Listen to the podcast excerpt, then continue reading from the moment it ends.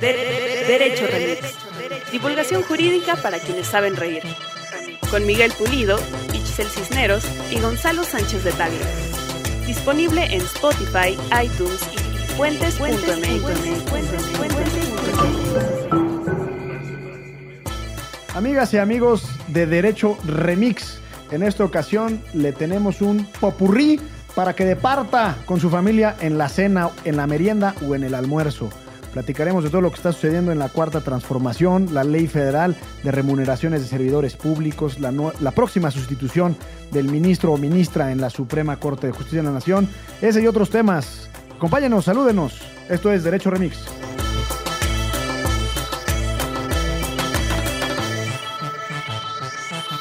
Buenos días, buenas tardes, buenas noches, bonita madrugada o cualquiera que sea ese tema que tiene reventada las cenas familiares a causa de la política, lo jurídico y lo legislativo.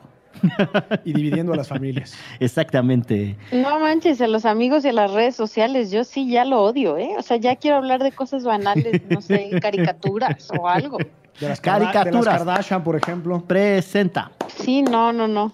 Está cabrón, va, se nos dejó venir la, la cosa loca. Pero es que también eh, es difícil cuando hay tantos temas sobre la mesa, me parece.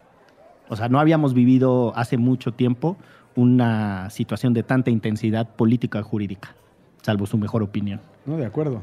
Y también la polarización, ¿no? Se nos O sea, juntó todo. Sí. Bueno, como ya escucharon, estamos compartiendo los micrófonos, pero no toda la cabina. En estos momentos, con el abogado más laureado de diversas latitudes, incluida la colonia Condesa, Aquí estoy presente. Gonzalo Sánchez de Tal. Presente. Y también nos acompaña a la distancia, desde el más allá, Ixchel Cisneros. Desde el más allá, desde el más allá de Coyoacán. Exactamente. Bueno, es un suburbio eso, ya está muy lejos. Ahí Coyoacán ya está, está canijo. Para quienes andamos en barrios céntricos, sí es toda una odisea ir hasta donde vive Ixchel Cisneros. Sin duda. Taxi, utilice el metro o la bici. O la patineta. rápido. Bueno, enti- entiendan que yo soy oriundo de Orizaba, Veracruz, en donde para ir del punto A al punto B, siendo el punto A la entrada de la ciudad y el punto B la garita de salida de la ciudad, eran 17 minutos. Una rueda de carro. No, yo lo que hago aquí de mi oficina a mi casa, eh, lo hago en Hermosillo a la playa. O sea, de Hermosillo a la playa. o sea, te podrías ir a echar unas chelas en el mismo tiempo que aquí te desplazas de tu casa al trabajo. Exacto, voy como a la playa, me echo una nadadita y regreso sin broncas. Hijo de esta. Y nosotros aquí sufriendo las inclemencias de esta ciudad. Bueno, pues, nos como gusta diría, la mala como diría el arqueólogo Matos Moctezuma, a quien sí mandamos a saludar, Ese sí. de este Sí, enorme y bello monstruo. Sí, o como diría Alex Lora, defequense por necesidad. También lo mandamos Odio a a saludar, Alex ¿no? Lora, perdón. ¿Lo odias? Sí, puta. A mí se me hace un ícono. Por eso, pero ser un odiar maldito, tienes ¿no? razón. Pero a Sí, mí para mí es un ícono, un ícono malísimo, canta regacho, sus canciones están re feas. Oye, espérate, espérate, ya se empezó a acelerar. Sí, sí, o sea, sí. está lejos, pero está prendida. Claro, y aparte su música es- ejerce la libertad de expresión, ¿no? Eso que ni que. Hay que, hay que imaginarlo cuando cantaba la de Con la lana que se gana un domingo en las carreteras de cuota. Yo podría dar la vuelta al mundo y comprar muchos kilos de mota, pero.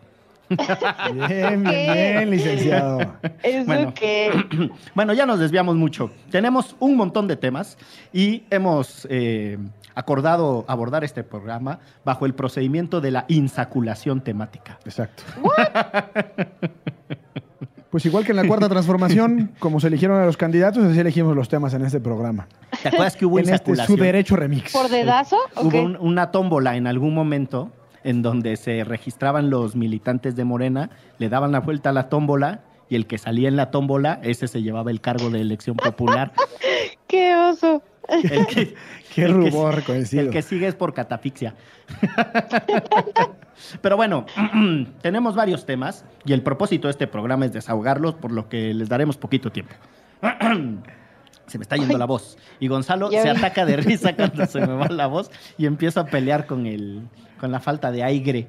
Con la falta de aire es que quien ve a Miguel pone unas caras muy curiosas, como si realmente estuviera bajo el agua.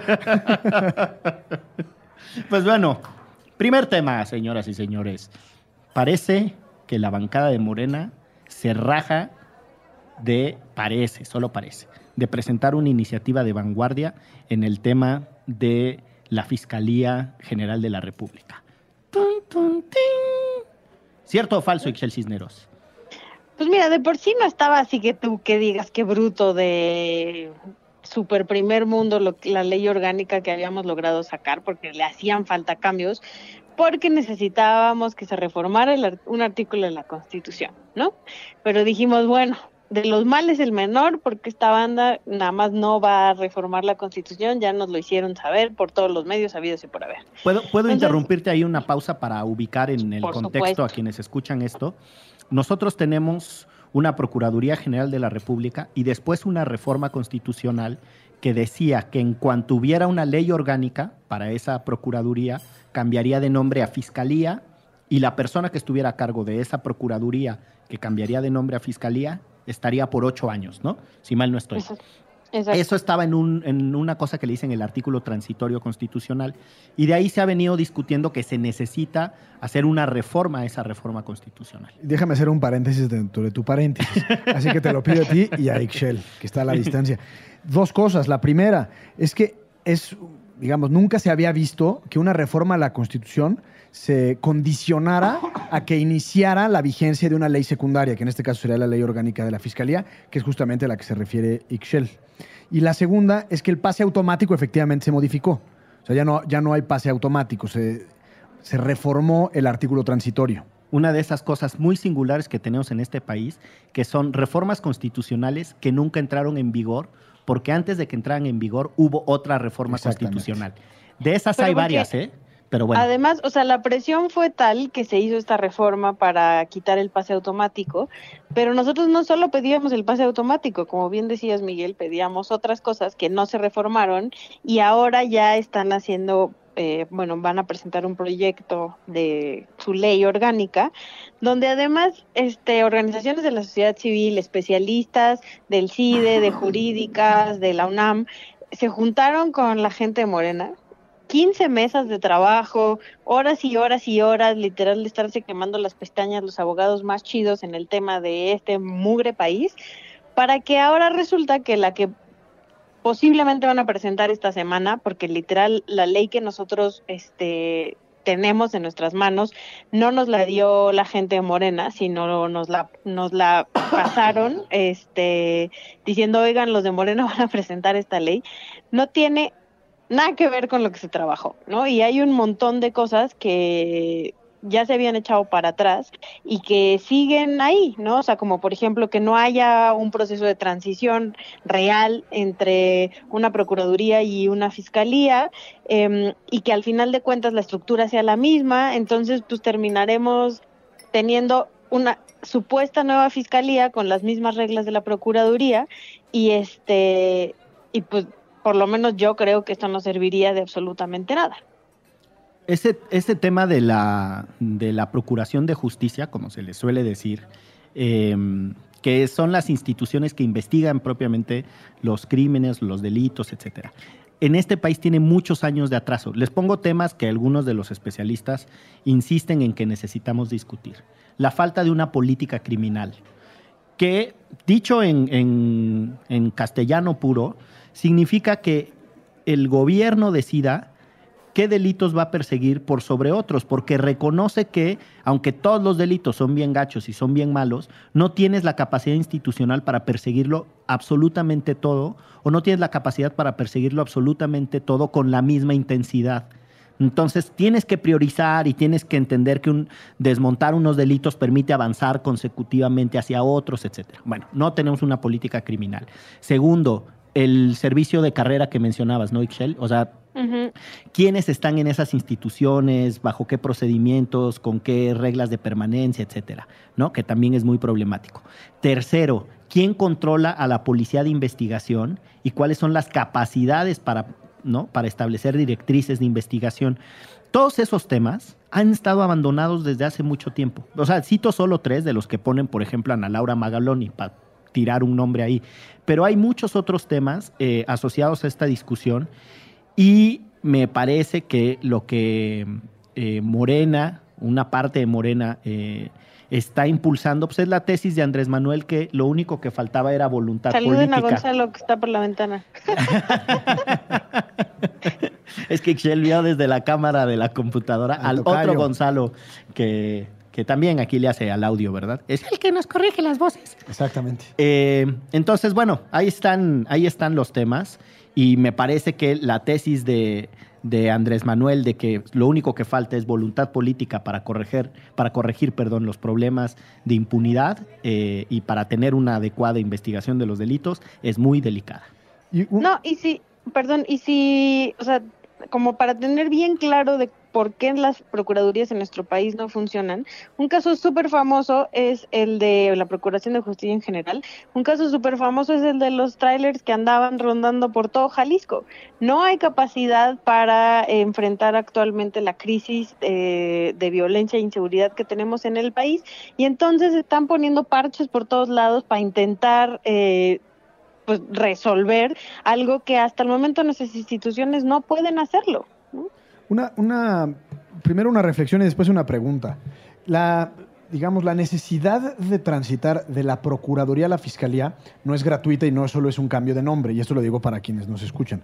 En realidad, eh, lo que se modifica, y es parte de la esencia de esta reforma del 2014 o 2013, no recuerdo, 2014, eh, es que la, que la Procuraduría como función, es decir, la Procuración de Justicia, deja de ser eh, o de depender del Poder Ejecutivo, es decir, del presidente, para convertirse en un órgano con autonomía constitucional. En ese sentido, se, sale de las funciones tradicionales del Estado para constituir un órgano de coordinación eh, en las funciones eh, estatales. Y en ese sentido, digamos que es un avance, pero, y esta es la pregunta, para Ixchel, en realidad, eh, que nos saluda a la distancia, y aquí la veo en la pantalla. Eh, no, ¿cómo va a quedar el tema del nombramiento? Porque pues en realidad puede ser muy autónomo, pero si, del fiscal, pero si, si no hay una garantía precisamente de esa autonomía, pues va a ser la misma gata, pero revolcada. Sí, justo, bueno, mucha de eh, como la discusión se ha centrado en el nombramiento de la persona y es como la cuarta transformación ya dejó bien claro que lo que les interesa es nombrar a esta persona, ¿no? Em, al final de cuentas, aunque creemos que hay gente muy valiosa que pudiera estar en ese puesto, e incluso gente del de cercano a Andrés Manuel, pues, pero aún así si la estructura no funciona, así esté la madre Teresa de Calcuta ahí, no va a No, funcionar. Dudo ¿no? que sea una O buena sea, fiscal, la madre Teresa de Calcuta. No sé, ¿no? Exacto, no sé, no sé de sus capacidades para armar casos para llevarlos a juicio. Pero corrupta no era. Sí. ¿Quién sabe? Es que hubo unos ¿Quién escándalos. sabe? Hacia el final de su vida, creo que ya muerta, descanse en paz. Le mandamos un saludo al inframundo. Creo que se anduvo arrepintiendo de su credo y no sé qué tanto, sí, ¿no? sí. Ya se andaba rajando. Pero bueno, perdón, te desviamos. No importa si está ahí este Perico de los Palotes o Juanito de las Pitayas o quien sea la persona, lo que decía Sixel, y ahí te interrumpimos con lo de la Madre Teresa de Calcuta. No, pues es justo eso. O sea, sí, nosotros desde Fiscalía que Sirva, ni de Vamos por Más, tenemos como, no vamos a poner ningún nombre sobre la mesa. Más bien lo que pedimos es que a quien se designe cumpla con ciertos requisitos. Pero aún así, si quien se designa cumple con estos requisitos de que sea, o sea, que eh, tenga una historia como muy tremenda en cuestiones de derecho, de procuración de justicia, que eh, haya trabajado en humanos, o sea, son varias cosas las que se están pidiendo. Em, incluso que encontremos a ese personaje así increíble que cumpla con todos estos requisitos, si la estructura no está armada, va a ser igual, o sea, se va a enfrentar con algo que está total y absolutamente podrido, con algo que no tiene el presupuesto suficiente, que la gente que está allá adentro no tiene a veces no solo las capacidades económicas, sino tampoco físicas e intelectuales para hacer la chamba. Entonces, pues no sirve de nada. Y la onda es que la, la Fiscalía Federal y las Fiscalías locales pasan por, eh, por todo. O sea, eh, eso es como que a lo mejor no hemos sabido transmitir desde estos colectivos, porque hablamos de una fiscalía como desde un halo, eh, no sé, algo mágico que está por allá, pero la neta es que no, o sea, cuando te asaltan en el microbús y va y no vas y denuncias porque ya sabes que al güey no lo van a detener y vas a perder el tiempo, todo eso pasa por una fiscalía, ¿no? O sea, todos los delitos, desde los más chiquitos hasta los más grandes, pasan por una fiscalía. Entonces, el que no funcione, el que si te asesinan a alguien y nunca encuentran al culpable, todo eso pasa por una fiscalía.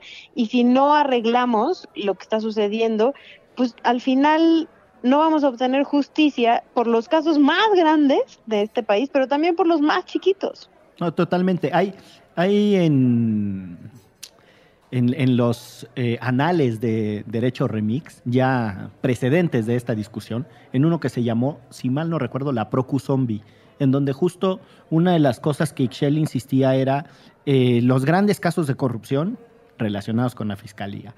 La crisis de violencia que tenemos, de violencia criminal y de delincuencia organizada, por ahí también la fiscalía, ¿no? Lo que el micro, lo que les pasa a las personas, la fiscalía. O sea, es una cosa que en realidad está marcando el tono en el que vivimos, ¿no? Ahora, ahí, para aclarar, la Procuraduría General de la República, que estará pronta a convertirse en fiscalía, usualmente no atiende ese tipo de delitos, atiende delitos del orden federal, aun cuando son igualmente importantes. Eh, no es el delito común, son delitos, digamos, por llamarle de alguna manera, más nacionales, es decir, delincuencia organizada, tráfico de estupefacientes y o psicotrópicos, eh, secuestro, es decir, delitos más chonchos, ¿no?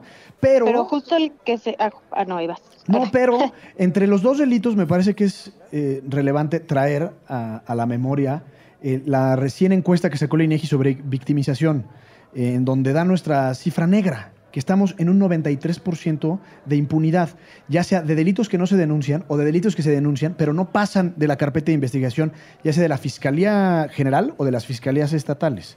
Entonces, parte del drama que vivimos en este país empieza por un rediseño precisamente de las fiscalías. Y en esto coincido completamente con Ixchel y me parece que es el mensaje que ustedes están dando, ustedes los colectivos, y que podríamos dar en este programa. Es, no importa tanto la autonomía, por supuesto que lo importa, pero no es lo más importante, sino lo que importa es la estructura, el andamiaje, el fierro de las fiscalías, de tal forma que eventualmente, cuando una persona llegue a denunciar un delito, pues ese, ese delito sea llegue a un juez y ese juez, de haberse comprobado ese delito, pues sentencia a la persona. Sí, yo insistiría en, el planteamiento de Ixchel de que pasa por la Fiscalía, no porque todo pase por la Fiscalía General de la República, sino que pasa por alguna Fiscalía. Exacto. Cuando corresponda a la cuestión federal, lo, ya como lo explicó Gonzalo, y en los otros casos, cuando corresponda a la cuestión estatal. Pero hay que hacer un rediseño de ambas, de ambos perfil de instituciones, ¿no? de la federal y de las estatales.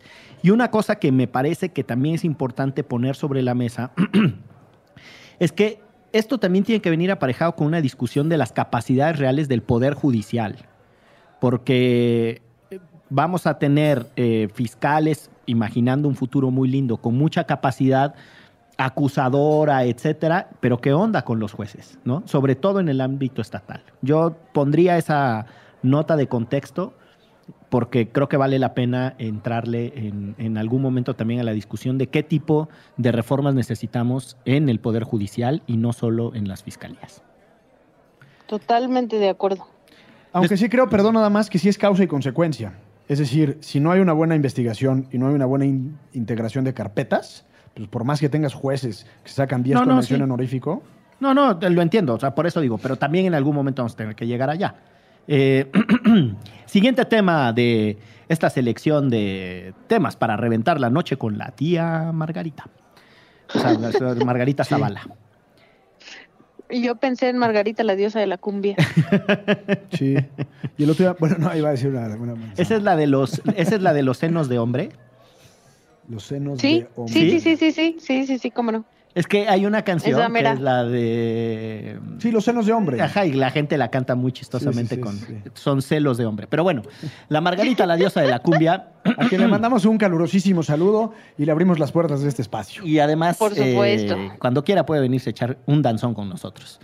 En cinco ocasiones de manera consecutiva, la Suprema Corte de Justicia de la Nación, de manera concreta, la primera sala de la Suprema Corte de Justicia de la Nación, dijo que ciertas personas que le habían pedido a, si mal no estoy, la COFEPRIS, eh, permiso para poder sembrar y tener su propia mota y fumársela con fines estrictamente lúdicos y recreativos, eh, pues que esa prohibición, porque la COFEPRIS les dijo que no se podía porque la Ley General de Salud así lo establecía, entonces pues que ya pueden echarse sus churros las personas que acudieron a pedir el amparo a la Corte.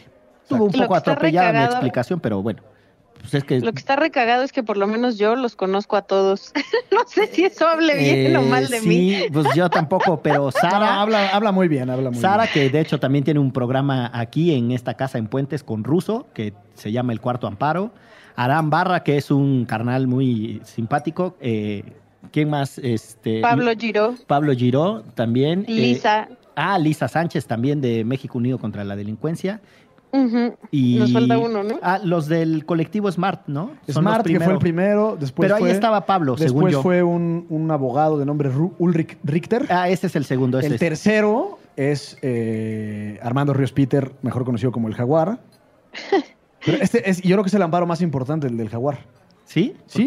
A ver, si me permiten Por de favor, entra en materia. Por favor, por favor. Eh, la, la Ley General de Salud prohíbe, y es bastante compleja la, la prohibición, la, digamos, la, la- la comercialización, producción y toda la cadena productiva que tenga que ver con la cannabis. La cannabis tiene dos componentes que en realidad son los relevantes, le- el THC y el CBD. El CBD no, no genera efectos adormecidores o adormecedores, sino es más bien para usos médicos. Por ejemplo, la gente que tiene una condición que le genera ataques epilépticos, le, le sirve el CBD. Pero bueno, Todo un experto, qué para barbaridad. efectos prácticos, actualmente la Ley General de Salud como delito especial excluye de responsabilidad si tienes 5 gramos de marihuana. No significa que no, que, no, que no esté prohibida, sino simplemente si a ti te agarran con 5 o con hasta 5 gramos, supuestamente no se abre una investigación en tu contra. El año pasado, en el 2017, se modificaron una serie de artículos para permitir la- el, el uso medicinal de la marihuana. Es medicinal y en este caso los amparos es lúdico, pero esto del uso medicinal se dio en el contexto, segu- seguramente ustedes recordarán, cuando el aún presidente Enrique Peña Nieto empezó a, a ser mucho más vociferante y decir, bueno, discutas el tema de la marihuana, sobre todo por lo que pasó en el Uruguay y demás. Eh, y en ese sentido, esta asociación civil de nombre SMART eh, presentó un amparo, bueno, presentó una solicitud a la COFEPRIS, que es la Comisión Federal para la Protección en contra de los Riesgos Sanitarios, quien, por cierto, su exdirector fue... el- Miquel Arriola. Miquel Arriola. Eh, El pelotari. El pelotari. Pues igual que tú, mi querido Pues sí, licenciado pues Bucles. sí, le, le hacemos al jale le hay. En dramáticas revelaciones, el licenciado Bucles nos dijo que era pelotari. Pero bueno, eh, solicitaron un amparo, les fue negado, solicitaron una, una petición a la COFEPRIS para efectos de poder consumir marihuana de manera lúdica y les fue negado. Y de ahí se fueron al amparo, eh, perdieron el amparo y en amparo en revisión llegó, en efecto, a la primera sala la ponencia de- del ministro Arturo Saldívar Lelo de la REA. Y este ministro, eh, apelando a un derecho que se le denomina libre desarrollo de la personalidad, eh, dijo sí, en efecto, es inconstitucional que se prohíba de manera terminante la- el consumo de marihuana para fines lúdicos, porque de alguna forma está en el foro interno de cada quien echarse su canuto eh, y pues cada quien es responsable de lo que consume. El, el punto relevante aquí es que no se dio el amparo para la obtención de la semilla, por lo tanto no se puede sembrar, y tampoco se dio el amparo para la comercialización. Entonces, los efectos del amparo estaban un poco, digamos, entre a ver qué hacemos, porque comprar la semilla ya implicaba un delito. Cuando luego de Ríos Peter es que a él es el primero al que se le dio el amparo para comprar la semilla. Este quinto amparo, que va a ser jurisprudencia, no implica la adquisición de la semilla. Ota, mano, ya, o sea, unos pueden. No, el- hasta el o momento. sea, individualmente. Unos sí pueden comprar semilla, otros no pueden Exactamente. comprar. Unos pueden vender. Exactamente. Y para efectos jurídicos, este quinto amparo ya genera jurisprudencia y, y si en no- se, le de- se le debe de dar, en términos del artículo 107 de la Constitución, dar aviso a la autoridad, digamos, responsable, que en este caso es el Congreso de la Unión, para efectos de a que atienda eh, la declaratoria de inconstitucionalidad. No es una declaratoria gen- general. Si pasados 90 días en que el Congreso no atienda, digamos, esta jurisprudencia, la Suprema Corte en pleno, por el voto mayoritario de ocho ministros, podría eventualmente hacer una declaratoria general de inconstitucionalidad. Es lo que en la teoría se le conoce como el legislador negativo y proveer la forma en la que terminaría quedando la legislación. que eh, esa es una innovación que hace que nuestro sistema jurídico se parezca más al llamado sistema jurídico anglosajón, en donde las resoluciones por sí mismas de los poderes judiciales sí tienen efectos generales, incluso para las autoridades administrativas. Sí, y en un- una, una corte constitucional, en principio, no debería de- ni siquiera de esperarse a los cinco criterios. Es muy cuestionable que, que una corte constitucional deba de resolver en el mismo sentido en cinco ocasiones para, para que se declare una norma inconstitucional. Ahora, yo y quiero... también Puedo decir una Mm. cosa rapidísima, Michelle, porque creo que es importante para quienes escuchan este programa que sepan que todo esto lo dijo Gonzalo, mientras con la mano izquierda se forjaba un canuto Claro. y giraba la mano, giraba su, giraba su manecita y mientras Pero solo, así- y solo, y acláralo, A una es mano, importante, ¿eh? solo con el meñique y el anular. y luego le dio así un rebabeo así y ya se forjó su canuto. Ahora sí puedes continuar. En forma de cono, por cierto. No, no, no, pues un poco es eh, lo que piden eh, quienes obtuvieron este amparo y muchos colectivos que están a favor de la legalización del uso de la cannabis, este, pues es más bien decirle al Congreso que ya es hora de que se pongan a regular, ¿no? Que es lo que decían justo afuera de la Suprema Corte de Justicia muchas personas que eh, fueron a festejar eh, este quinto amparo, que es un poco aventarle la bolita también al Congreso y decirles pues oigan, aquí hay algo en lo que no, lo que ustedes no están volteando a ver y que nos interesa que empiecen a legislar al respecto. Y además, la senadora en estos momentos, Olga Sánchez Cordero, eh, se comprometió a presentar una iniciativa, ¿no? Si mal Claro, estoy. e incluso también, bueno, creo que hay dos temas de reflexión que son muy importantes. La primera es el papel de la Suprema Corte como moldeadora de realidades jurídico-políticas en el país. De alguna forma le enmienda la plana al gobierno federal, eh, pero sobre todo, y creo que lo destacable y relevante, eh, es que los- la perspectiva de los derechos humanos fue la que, la que se impuso en este caso, y no es tanto la política de Estado o, la perspectiva de salud, sino fue el derecho humano a hacer un poco de tu vida un papalote, si, así, si así lo quieres hacer, lo que ganó en este caso, ¿no? Eh, y por otro lado, pues que ya se avecina, yo creo que ya la regulación, porque desde el punto de vista medicinal ya está regulado o está autorizado, eh, ya hay varias personas que- que pueden consumir marihuana, es, digamos los que obtuvieron el amparo, y pues ya nada más falta que, que se regularice, no solo es despenalizar, sino que se regularice la, el consumo, la siembra, etcétera, ¿no? Además, con un absurdo, porque cruzando la frontera eh, en Los Ángeles, por poner un ejemplo, pues hay un montón de tiendas en donde uno se puede ir a echar un toque. Claro. Lo mismo en Colorado. O en la Eh, hermana República del Canadá, que no es república, por cierto. No, es una monarquía Exacto. constitucional. Y en el caso. Eh, es una monarquía constitucional y ya, si vamos a entrar a detalles, además la reina es la reina de Inglaterra, una cosa muy Su jefa loca. de Estado, Su jefa sí. de Estado es la reina de Inglaterra. Eh, y en algún momento integró aquello que se llamó la British Commonwealth of Nations. Exactamente. Por si andaban con el pendiente. A ver si Sí. los traía una pinche angustia. Bueno, pónganse cómodos, váyanse armando un toque que vamos a hacer una pausa y vamos a regresar con estos temas para alterar la noche. De, de, de Derecho Remix. Mix. Mix. Mix. Mix. Mi, mi, mi, mi, mi, mi, mix.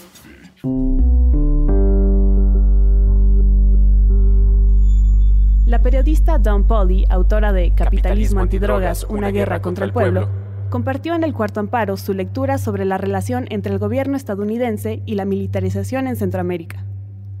Honduras desde, desde hace, o sea, los 80 fue un país medio menos conflictivo que Guatemala, por ejemplo, Nicaragua, El Salvador, pero igual era un lugar eh, de ocupación, o sea, siguen teniendo ahí bases militares gringas, eh, han habido siempre como una mano muy fuerte de Estados Unidos allá en, en- en términos de seguridad. Y cuando lanzan aquí la iniciativa Mérida, este, contempla también Centroamérica al principio. Ahora el plan para Centroamérica se llama la Alianza para la Prosperidad y pues es un plan de militarización disfrazado de un plan de desarrollo, ¿no? Y cuando ves bien cuáles son los ejes de desarrollo que están proponiendo es básicamente para los que pueden conocer lo que es Plan Puebla-Panamá, es interconexión de, carreteras, eh, oleoductos, o sea, realmente son proyectos para benefi- beneficiar a grandes capitales, no para ayudar al pequeño productor o al pequeño emprendedor, ¿no? Eh, y se ha visto la militar- militarización cada vez más fuerte en Honduras desde el golpe de Estado en, en el año 2009, que fue totalmente avalado por Estados Unidos. Igual las últimas elecciones en Honduras fueron súper cuestionados. Este, se volvió a reelegir por primera vez el presidente, eh, que la reelección es anti- anticonstitucional. y pues muchas protestas de meses y meses y o sea es básicamente Honduras como como un lugar sacrificable pues como ni pueden o sea siguen intentando meter ahí un discurso de democracia pero pero es un estado que que la- la- el contacto que la gente tien- tiene con su estado es, es la policía, son las fuerzas estatales, este, las fuerzas especiales, este, ejército, etcétera. Bueno, y Juan Orlando, el presidente de Honduras, es muy cercano a la administración de Trump. Sí, claro, Que- son grandes aliados. Igual con el presidente de Guatemala, Jimmy Morales. Ujú.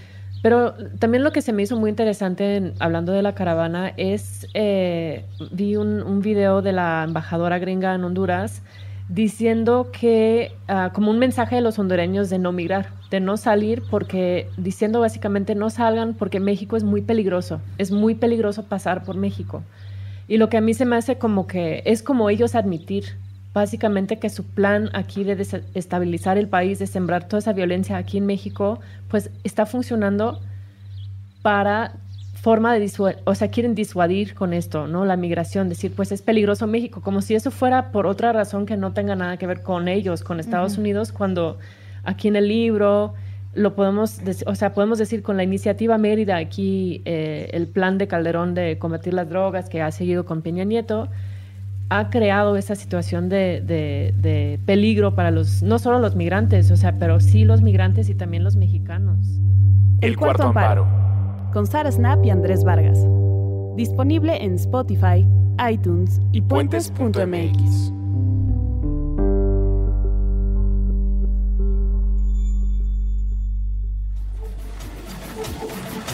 De, de- de- derecho remix. Mix. Mix. Regresamos a este Derecho Remix con todos esos temas que están poniendo cada cena, cada desayuno, cada almuerzo, cada... ¿Cómo se llama el otro? Cada merienda. eh, Odio la palabra almuerzo, ya les había dicho. A mí me encanta la palabra almuerzo. Puta, a mí me Uh, tenemos que armar un... de- gachísimo. Va- se va a armar un debate, ¿eh? Pero, ¿y meri- merienda qué opinión les merece? ¿O les es, Ni la uso. Les es bien Ah, inclusive? no, a mí también me lleva a mi infancia de que vamos a merendar a casa de la abuela. ¿Qué es merendar? Pues como un tecito, un chocolatito Sí. caliente con un pan de muerto. Sus Yo charales, lo desayuno, como y la- ceno.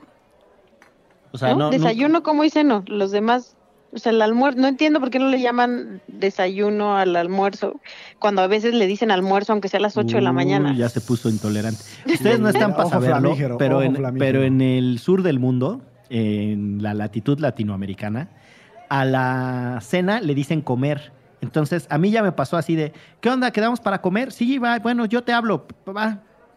Y entonces, pues yo a la una y media del, así llamando, Te ¿qué? quedas vestido y alborotado. ¿Qué, qué onda? ¿Vamos a comer? No, pues, ¿cómo? Es- comer es en la noche para ellos.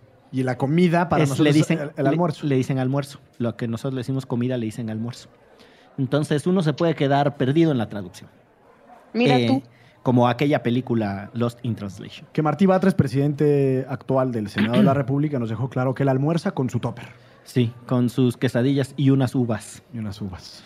Volvemos a los temas que están causando polémica y ya que estábamos hablando de la Corte y la jurisprudencia, les propongo que le demos unos minutitos nada más.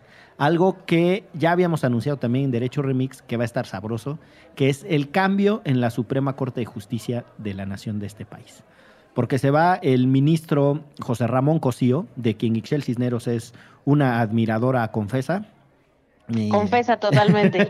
Y se va el, el día último del mes de noviembre. Es- qué triste, Exactamente. qué triste. Yo también le reconozco al ministro Cosío sus grandes contribuciones desde antes de llegar a la corte y estando en la corte. Sí, me parece que me parece que le pedaleó le- con, Entonces, con aquí, entusiasmo. Ahora que termine con sus responsabilidades de Estado, lo invitamos para la próxima temporada de Derecho Remix. Exacto, que venga aquí a compartir mi. unos- Cuando ya ande acá en la vacación. Exacto, yo supongo que no va a tener este, ninguna invitación a nada porque le dejó 20 mil flancos abiertos. Pues si no tiene nada que hacer, lo invitamos aquí a, a- a colaborar ¿A de manera permanente en este espacio, ¿no? Eso estaría más sabroso. Bueno, eh, cambio en la corte. Dos cosillas que, que están eh, de variedad, como ha venido siendo en los últimos meses, con esta nueva forma de hacer política que tenemos. Acordaron el presidente electo y el presidente en turno que iban a mandar eh, una terna negociada entre ambos. Hasta ahí no hay novedad, porque parece ser que lo mismo le sucedió a Felipe Calderón con, en su momento con Enrique Peña Nieto. La novedad parece estar en que casi, casi confiesan que esa terna ya llevará a la persona que los de Morena tienen la instrucción de sí ratificar. La constitución de este país establece que el presidente de la República enviará una terna, o sea, tres propuestas, y será el Senado de la República quien, previa juiciosa deliberación, elegirá a una de esas tres personas, ¿no? Como ministro o ministro de la Corte. Pero aquí, o sea, el show ya quedó confirmado, es quien Andrés Manuel negoció con Peña Nieto y la, de esas tres personas, dos van de relleno, Pero dentro del cinismo democrático, entonces no tendría sentido que hayan negociado Peña Nieto y Andrés Manuel mandar una terna si no es que esa terna ya va planchada, ¿no? Pues sí, o sea, pero es como cuando dicen que las ternas se integran con una persona de trayectoria con y te dicen cuál es su trayectoria. Y los que siguen, un zapato y una caja de cereal. O sea, Claro, claro, un sí, poco sí. diciendo, hay dos, con el debido respeto que se merecen las personas que no quedan en las ternas, pero hay dos que van de relleno. De chocolate les llaman. Pues sí, o sea, la verdad es que eso sí es algo que hay que ajustar. Yo alguna vez escuché una reflexión eh, de que los, o sea, como es una sesión en el Senado y van los tres candidatos y van con sus familias, eh, porque uno de esos va a salir ungido, este, no sé si recuerden que ya en alguna ocasión eh, hemos tenido ternas rechazadas Ujú. eh, completas.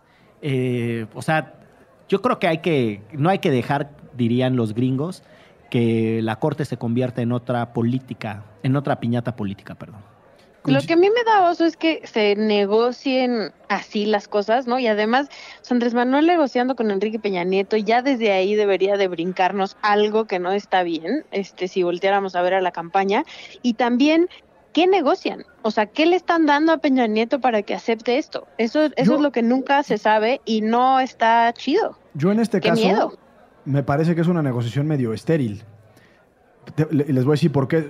Es solamente el tiempo, porque si el ministro, el actual ministro y todavía ministro de la Suprema Corte, Cosío, se va el 31 de noviembre, 30, pues solo tienen 30 días, 30, mano. exactamente, significa que Peña Nieto no tendría ni siquiera margen para proponer a nadie.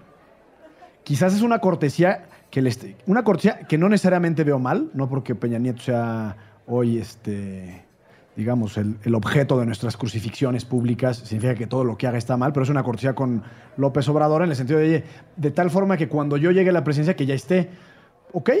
Porque de lo contrario, López Obrador se puede esperar y el primero de diciembre manda su propuesta. Es Sí. decir, no, no- no es en realidad una negociación, me parece, en quién va a quedar, sino solo es que el actual titular del Ejecutivo envíe, digamos, hacerle el paro a López Obrador para que vaya adelantando la- la- el envío de la terna. Déjame plantearlo así.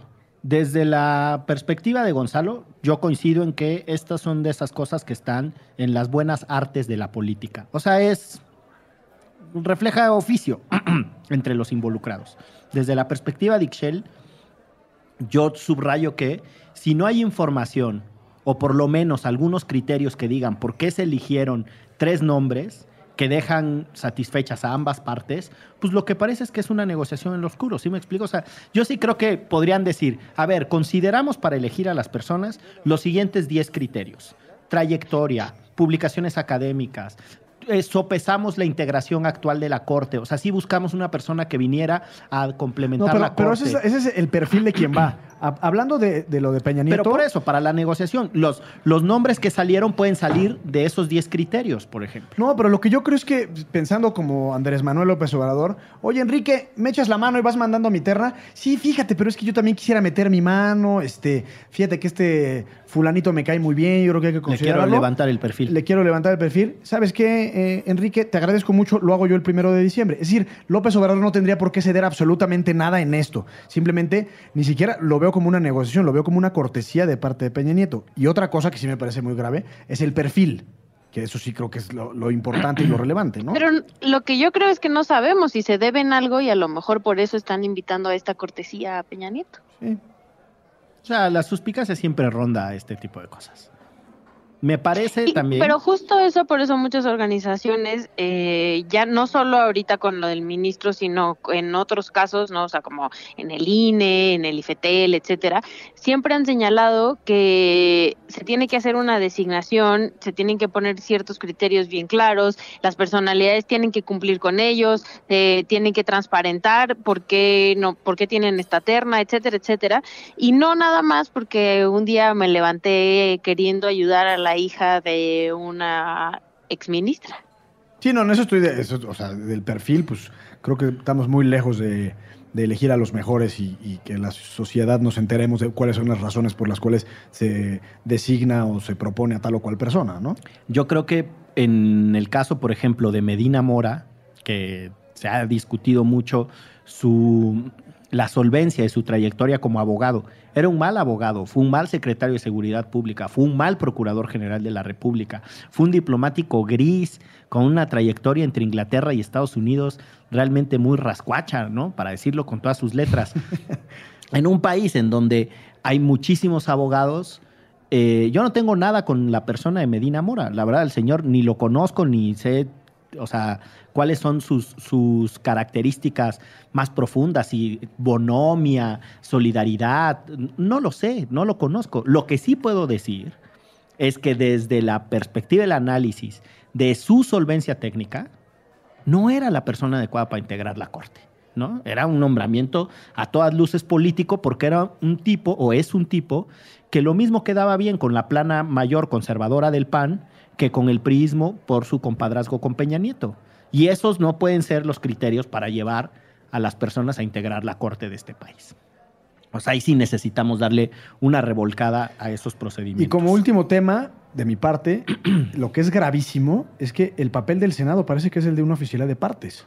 O sea, no hay oposición, no hay análisis, no hay crítica, no hay contrapeso, no hay balance, que para eso es una Cámara que representa el federalismo y que supuestamente por eso es que existe este mecanismo mezclado entre instituciones del Poder Federal para que se elija a una persona de tanta relevancia como un ministro de la, o ministra de la Suprema Corte. Y ac- actualmente parece que lo que decida López Obrador, pues ya será simplemente un- una oficialidad de partes. Ha habido algunas innovaciones. Los senadores sacan unas preguntas que manda la sociedad civil. Esa es una de las innovaciones que ha habido. Pero de Este, contentillo, ¿no? O sea, po- podrían no hacerlo. Sí, totalmente. O sea, está desregulado.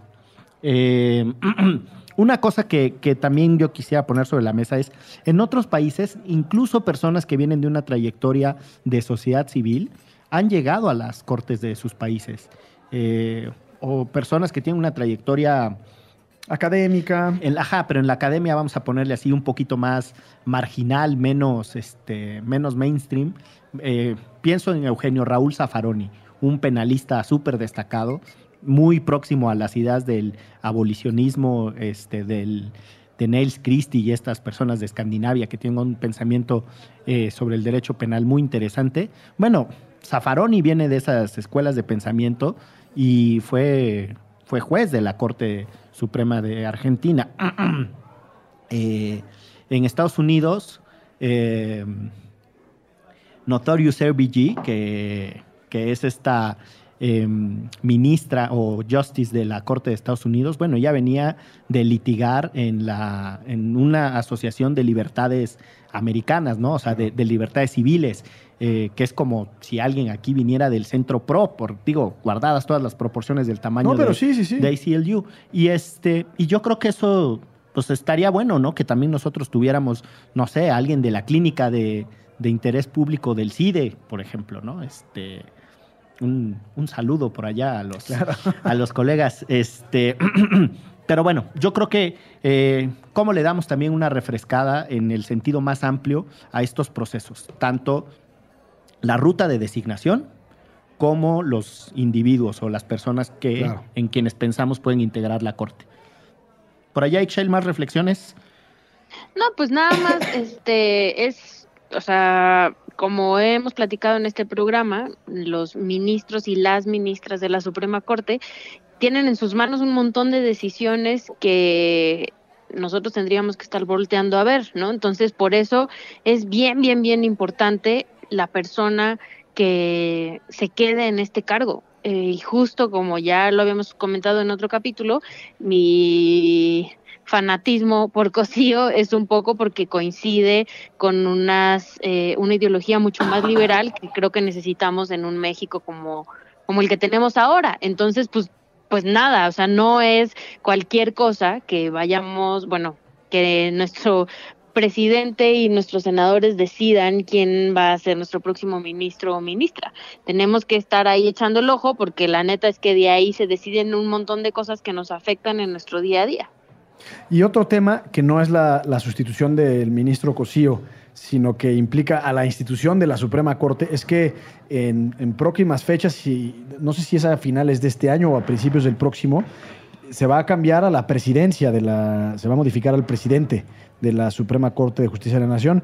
Pareciera ser que los corredores o los que han levantado la mano son el propio Saldívar, de quien hablábamos a- hace rato con el tema de la marihuana, y el ministro Pardo Rebolledo. Eh, ¿Y cómo se decide, Gonzalo? Eso yo lo no eligen los propios ministros. Votan entre ellos. Pero pues imagínate el grillerío. O sea, no, no- Claro, no- tienes que no- hacer un no es que sean todos tremendo. compadres y se lleven a todo dar y demás. Y, y- y cobra especial relevancia, eh, no, por, no por, por ser alarmista, pero sí probablemente el Poder Judicial, sobre todo la Suprema Corte, juega un papel fundamental de contrapeso en el sexenio de Andrés Manuel López Obrador. Entonces, quien esté a cargo de la, de la presidencia de la Suprema Corte, pues será un actor fundamental, ya no solo en la impartición de justicia, sino como un sostenimiento de la independencia de los distintos poderes en este país. Sin duda. Do- dos cosas un poco anecdóticas sobre esto de cómo se designan, ajá, cómo se eligen eh, a los presidentes de la Suprema Corte. Eh, pasada la primera, el- la meridiana, la primera mitad de la década, de la última década del siglo anterior, es decir, por ahí de 1990 y garra, chingado. Este, hubo un relevo en la Suprema Corte de Justicia y Genaro Góngora Pimentel votó por sí mismo siendo el voto de desempate. Por lo menos ese era el trascendido de aquella época, que habían empatado todos y que él quedó porque pues él tenía su Se voto por votó- sí se mismo. votó por sí. Se, vo- se votó así. Y la otra es una que fue muy polémica y es pública, la carta que escribió Cosío, una carta pública durísima diciendo que En contra de Silva, ¿no? eh, sí, pero un poco diciendo que él no, que él al final había decidido no ser presidente de la corte porque quita mucha chamba No, pues se refería a que le tocaba administrar los papeles de baño, ¿no? y que de una cosa durísima en su Sí, carta sí, sí. y que mejor se concentraba en las actividades jurisdiccionales. Exacto. Cuando eh, se rumora en los pasillos de la corte que pues, durante mucho tiempo intentó Claro. ser, ser ministro presidente. Pero bueno, dejamos ahí a los sacrosantos ministros y ministras de justicia de este país y nos vamos al tema que tanto le gusta a Gonzalo Guadalupe Sánchez de Tagle Pérez Salazar. Servidor. Servidor. Te cansaste. Que Las- es mana. No, no vamos a hablar de Ya ves, maná. luego, luego echándome carrilla. Yo no quiero decir nada. Pero bueno, sí, siempre reconoceré que me gusta Maná. Y después, no después un día en su defensa dijo, es más, ni siquiera me gusta Maná, me gustan algunos sencillos de Algunos Maná. sencillos. Por ejemplo, el muelle de San Blas es muy bueno. ¿no? Oigan, ahorita que dices el muelle de San Blas, una vez andaba haciendo un, en el bocho que tenía un amigo, un recorrido por la República. Y eh, éramos estudiantes universitarios y traíamos el bocho lleno de una bebida que se llamaba frutástica. Ok. Eh, no, Como que un New Mix, ¿o qué? sea, una cosa rarísima, este, esa bebida frutástica. Pero Mucho en más- 1970, ¿o qué? o 1997 de haber sido. Las razones de por qué traíamos la parte de atrás del bocho llena de frutástica son irrelevantes, pero traíamos así charolas, 24 dirían, ¿no? Así charolas y charolas de esa madre. Total que llegamos a San Blas y en la, uno está disfrutando el paisaje, es muy bonito, y en el atardecer sale un bichito muy, muy simpático, el jejen, que no saben, no, saben no, lo horrible sí, que lo es. sé, lo sé, lo conozco y Bueno, lo odio. Y entonces nos terminamos metiendo toda la noche ahí a la playa con el cogote de fuera y no teníamos dónde dormir, ¿no? Y había, porque pues te- traíamos una casa de campaña, una cosa así. Y entonces había un señor ahí en una ramada que nos vio y nos fue a decir, Eh, yo tengo para darles unos pabellones y ahí para que, ¿no? Para Sí, rescatarnos. Nos vio ahí con, a las 2 de la mañana con nada más sacando la cabeza del mar para aguantar el jején. Dijimos, no, pues no traemos dinero, ¿no? Pues andamos bien cortos, este, nos quería cobrar, no sé, una, una cantidad, viendo nuestro sufrimiento, que se excedía. Y no es que no lleváramos ningún peso, pero estaba abusando de nuestra necesidad. Entonces le dijimos, pero mire, traemos unas charolas ahí de frutástica, ¿qué le parece si les dejamos unas? Se las, permu- se las permutamos. Y permutamos las charolas de frutástica por una, por una cabañita con un pabellón y unos raidolitos que nos permitieron Ah, pues, salvar la noche. dar, y la salvaste. La salvé en el Muelle San Blas. Y desde entonces descontinuaron los frutásticos. Eh, no, no tuvieron éxito, no sé si las recuerden. Era una ¿Pero cosa de son como, Jumex. como bonafinas o qué? No eran una mezcla de jugos. Ah, ya. ¿Pero Este, tenía alcohol? Es no, lo que a mí me... la Ah, fruta yo también, Ah, por eso qué refería al New Mix. Sí, qué viaje. chafa viaje, muy mal viaje. Era, era, Qué bueno que no nos invitaste. era una copia del, del Fruitopia, que era una bebida californiana. Este, no sé ni cómo llegamos a ese pinche de Braille. Disculpen. Por el muelle de San Blas de Maná, le mandamos un Ah, sí, saludo cierto. a Fer y a Alex, el baterista. A los otros dos no sé, no conozco sus nombres, así que... El vampiro que se peleó con ellos. Híjole, Ya. yo no los mando a saludar, perdón. Pónganse serios, chingado. Eh, la ley de salarios máximos, que en realidad tiene otro nombre. Ley Federal de Remuneraciones de Servidores Públicos. que se la sabe completita, Juan. ¿Qué onda, Gon? ¿Qué pasó? Pues ya pasó, mano.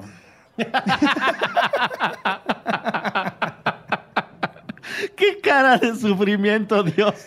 Es ¡Qué a mí- a mí de derrota verdad, moral! A mí, a mí me parece que es una ¡Qué derrota moral! No, esta, el fondo de la ley puede ser discutible, pero que pasen así las cosas. O sea, todo mal. Era una ley que lo platicábamos hace tres o cuatro programas, que Pablo Gómez la promovió en el Senado por ahí del 2011. eh, la rescató de las fauces y de las, de las bodegas de, de la Cámara de Diputados porque ya había sido enviada como iniciativa aprobada a la Cámara de Diputados y, y la aprobaron sin más. Tiene una cantidad de errores brutales, por ejemplo, se sigue refiriendo a- como medida de cuenta a salarios mínimos cuando ya, ya no existe como tal. No que no existe el salario mínimo, sino No, como... la, la posibilidad de indexar un pago al salario mínimo. Se sigue refiriendo a la Ciudad de México, no se hace referencia a todos los órganos con autonomía constitucional, no contempla que sería fundamental el nuevo sistema nacional anticorrupción, es decir, tiene una serie de, de- de deficiencias estructurales que son consecuencia de que el país en los últimos siete años ha modificado de manera importante el ordenamiento jurídico. Y entonces pasa así sin más, sin mayor discusión, eh, de, manera tal que se le reduce a los funcionarios públicos su salario, etcétera. Peña Nieto, pues como que se quedó, se quedó dormido o no sé qué andaba haciendo o andaba de parranda, pero no, la, no ordenó su promulgación, que es la forma en la que se le denomina a la orden que se le tiene que dar para que se publique una ley.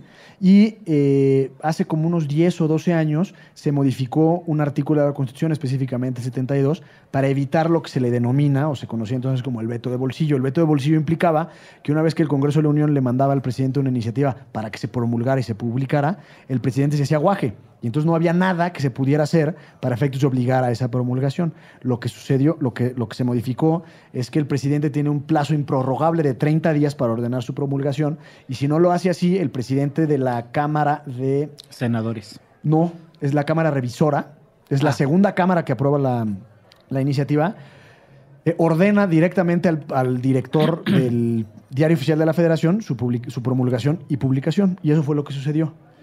Por eso es que fue Martí Batres. Por eso es que fue Martí Batres quien, con muy poco tacto, en una carta que le envía al, al director del Diario Oficial de la Federación, dice, le ordeno que publique esta carta. No, oiga, pues sea usted muy atento y por favor, eh, sírvase publicar en términos de mis facultades constitucionales. No. De Eh, todo el cuachalangueo que está pasando, me parece la, una- la cuestión menor. Sí, es por supuesto que es menor, pero pues también hay formas en este...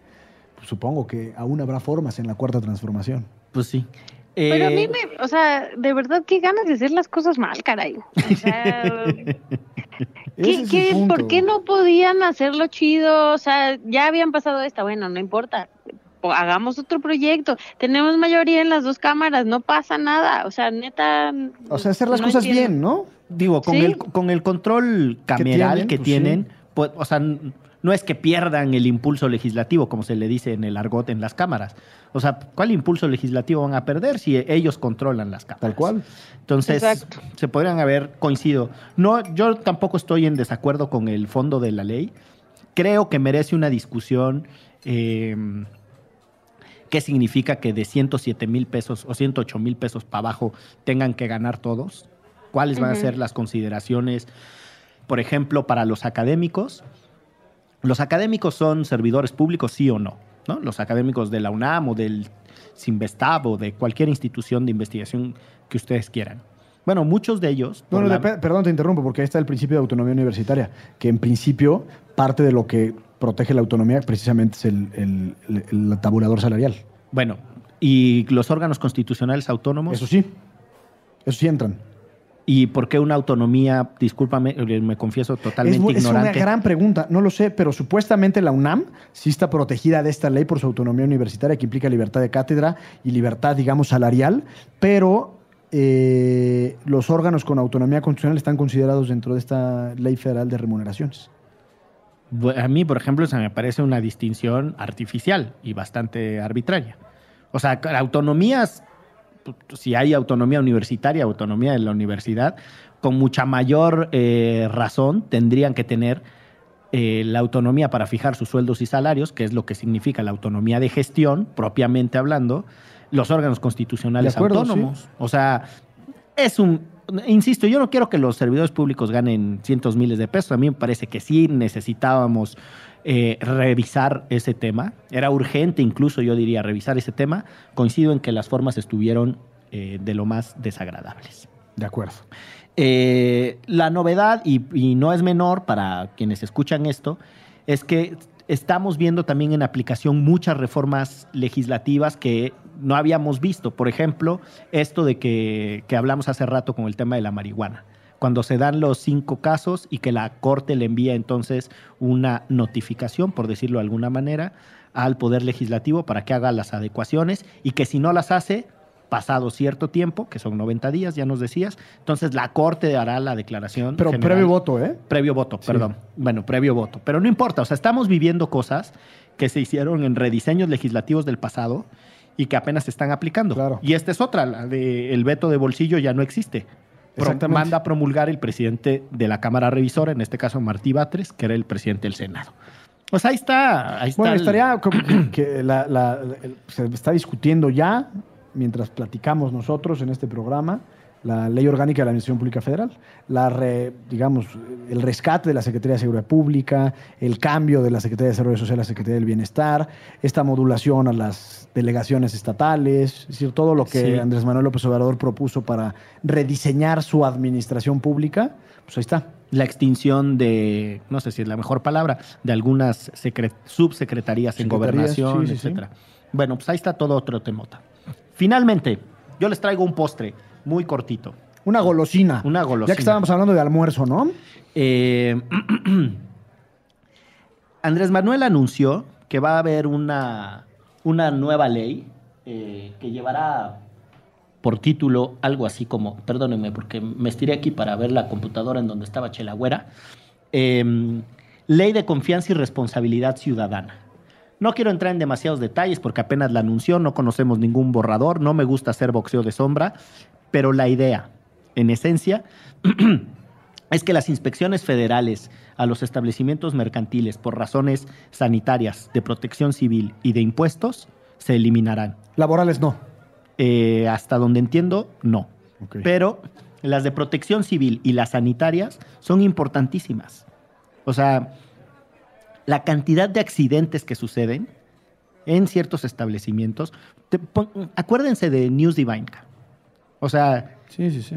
la posibilidad de que dejemos a la ley de la selva, a la ambición desmedida de los giros rojos y los giros negros y todas esas chingaderas, la, re- la autorregulación, cuando el Estado renuncia a su capacidad regulatoria y de sometimiento y pone en riesgo la vida de las personas, es una imprudencia asesina. Lo digo con todas sus letras. Esperemos que se tomen con una pausa y un respiro esto, porque incluso en el, en el sistema interamericano de derechos humanos, el deber de proteger los derechos y de tomar eh, medidas de carácter preventivo es parte de las obligaciones internacionales de los estados. Ahí la dejo nomás, como diría Ciro Gómez Leiva. Y déjame hacer una- un apunte.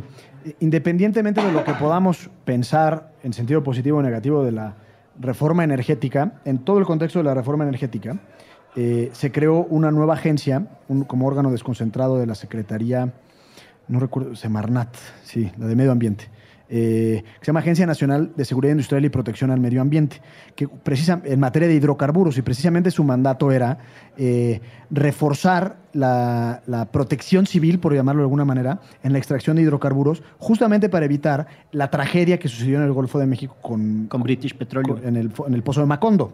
Eh, y esta agencia, en su diseño de verificación, ha implementado una cosa que ha resultado exitosísima, se ha ganado premios internacionales, que se llama la autogestión de los propios sistemas de administración. Sé que esto en sí mismo no dice nada, pero en realidad lo que le dicen a una gasera, a un, pozo, eh, en, digamos, en aguas, o a cualquiera, digamos, de las partes de extracción o producción eh, o procesamiento de hidrocarburos, es tú entidad privada, me vas a decir cómo te vas a autorregular.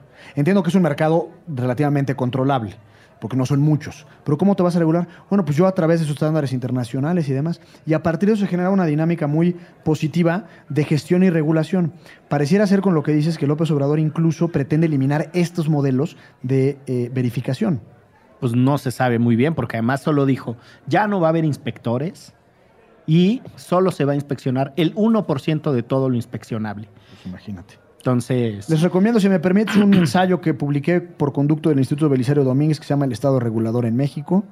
Eh, ahí lo tengo en mis redes sociales. Muy por bien. Si lo quieren muy bien. revisar. Y la onda gusto. es que de verdad, mm, o sea, te levantas y tienes un trancazo por un lado, otro por el otro, y no nos alcanzan las manos para ver todo lo que están proponiendo este con este nuevo gobierno y para intentar echarlo para atrás o intentar frenarlo. O sea, la verdad es que sí, em, para todos aquellos que dicen que quienes votamos por Andrés Manuel no somos críticos o no podemos serlo al haber votado por Andrés Manuel, eh, si algo se nos va de las manos es porque de verdad hay demasiadas cosas, ¿no? O sea, mm, por lo menos en mi caso, sí estoy con los ojos bien abiertos y tratando de, de ver cómo mejoramos, eh, pues por lo menos un poquito este país. Yo estoy en las mismas. Yo voté por Andrés Manuel. Confieso que tengo simpatía por la mayoría de estos temas. O sea, cómo revisamos la manera en la que se hacen las inspecciones. Yo no sé si están ahí las inspecciones laborales o no. No lo sé, no, no quiero hablar de lo que no sé. Pero si estuvieran, pues nada más acuérdense de pasta de conchos, por ejemplo, ¿no? Eh. Que también es protección civil, entre otras cosas. Sí. sí, es una mezcla entre temas laborales y de protección civil. Eh, en México, la estadística del Seguro Social, la estadística del Seguro Social, es que muere un trabajador por accidentes laborales cada ocho horas. Es decir, alrededor de 1.200 personas se mueren al año en el país por accidentes de trabajo. Eh, accidentes de trabajo, que es otra cosa, pero no todos se mueren, eh, suceden más o menos cada minuto 10 segundos. O sea, pasa un minuto, 10 segundos, hay un accidente de trabajo. O sea, la supervisión, la inspección laboral se ha disminuido muchísimo en este país y eso ha incrementado los accidentes de trabajo y ha puesto en riesgo a muchísimas personas. El Estado no se puede desentender de eso sobre la lógica de que ya todos vamos a ser buenos y la chingada. O sea, el capitalismo es tremendo, el capitalismo es asesino cuando lo dejas a que se autorregule así a la loca y pues a mí eso sí, me parece que hay que tomárselo con calma, coincido con Ixchel.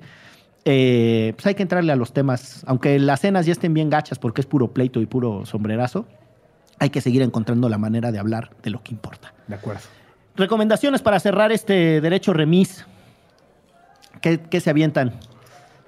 Ixchel. Eh, um, pues justo estoy leyendo, porque me lo regalaron en mi cumpleaños, em, El Club de la Pelea, que es una de mis películas favoritas, y nunca había leído la novela, y la neta es que está chidísima.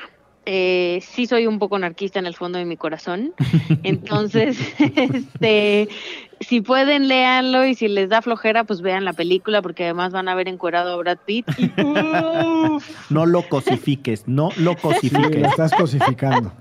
no me importa. Todos somos Brad Es que, Pitt. sí, Movimiento.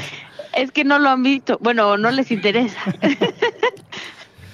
Gonzalo. Yo tengo dos recomendaciones de, que están vinculadas ambas con el tema del libre desarrollo de la personalidad y las sentencias de la Suprema Corte en materia de cannabis. Uno es el famosísimo libro Las enseñanzas de Don Juan de Carlos Castaneda. Ay, sí. que es un librazo, que incluso el otro día leí un artículo que decía que Don Juan no había existido y era producto de su imaginación. Sea como sea, y si es un producto ficticio de la imaginación de Carlos Castaneda, es un librazo que te lleva un poco a viajar por el mundo de las... Del De los psicotrópicos. de los psicotrópicos y de los brujos del norte de México. Y hay otro que es un libro un poco más serio, me parece, eh, porque parte desde, digamos, de, de- de- de la etnografía, que es de Fernando Benítez, que se llama El viaje mágico a la tierra del peyote y narra eh, cómo eh, los indígenas coras de Nayarit, creo Sí. que son, le dieron chance de acompañarlo a él en su viaje desde la costa hasta, hasta el cerro, hasta la Huiricuta, en donde se hacen las ceremonias del peyote eh, o del jicuri, Con el Allá pueblo en- en- Huixarica. en, el, en, el, en, el- en San Luis Potosí, en el desierto.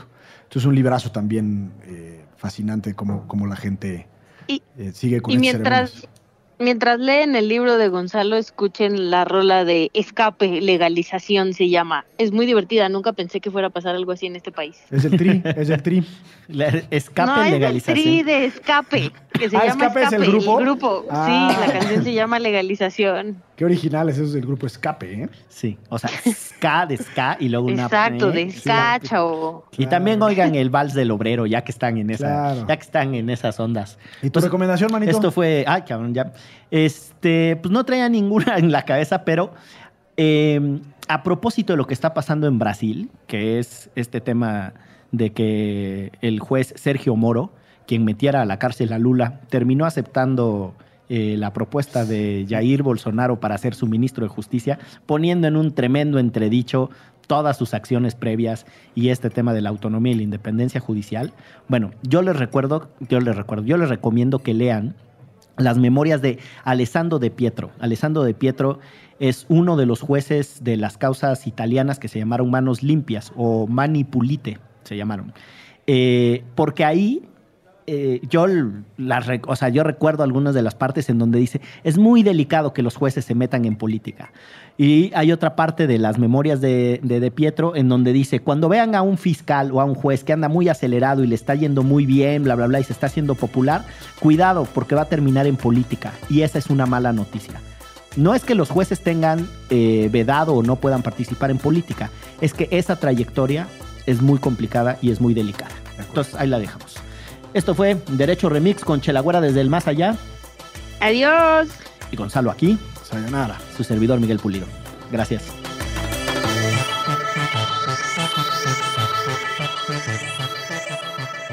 De- de- Derecho Remix. Divulgación jurídica para quienes saben reír. Con Miguel Pulido, Itzel Cisneros y Gonzalo Sánchez de Tagle.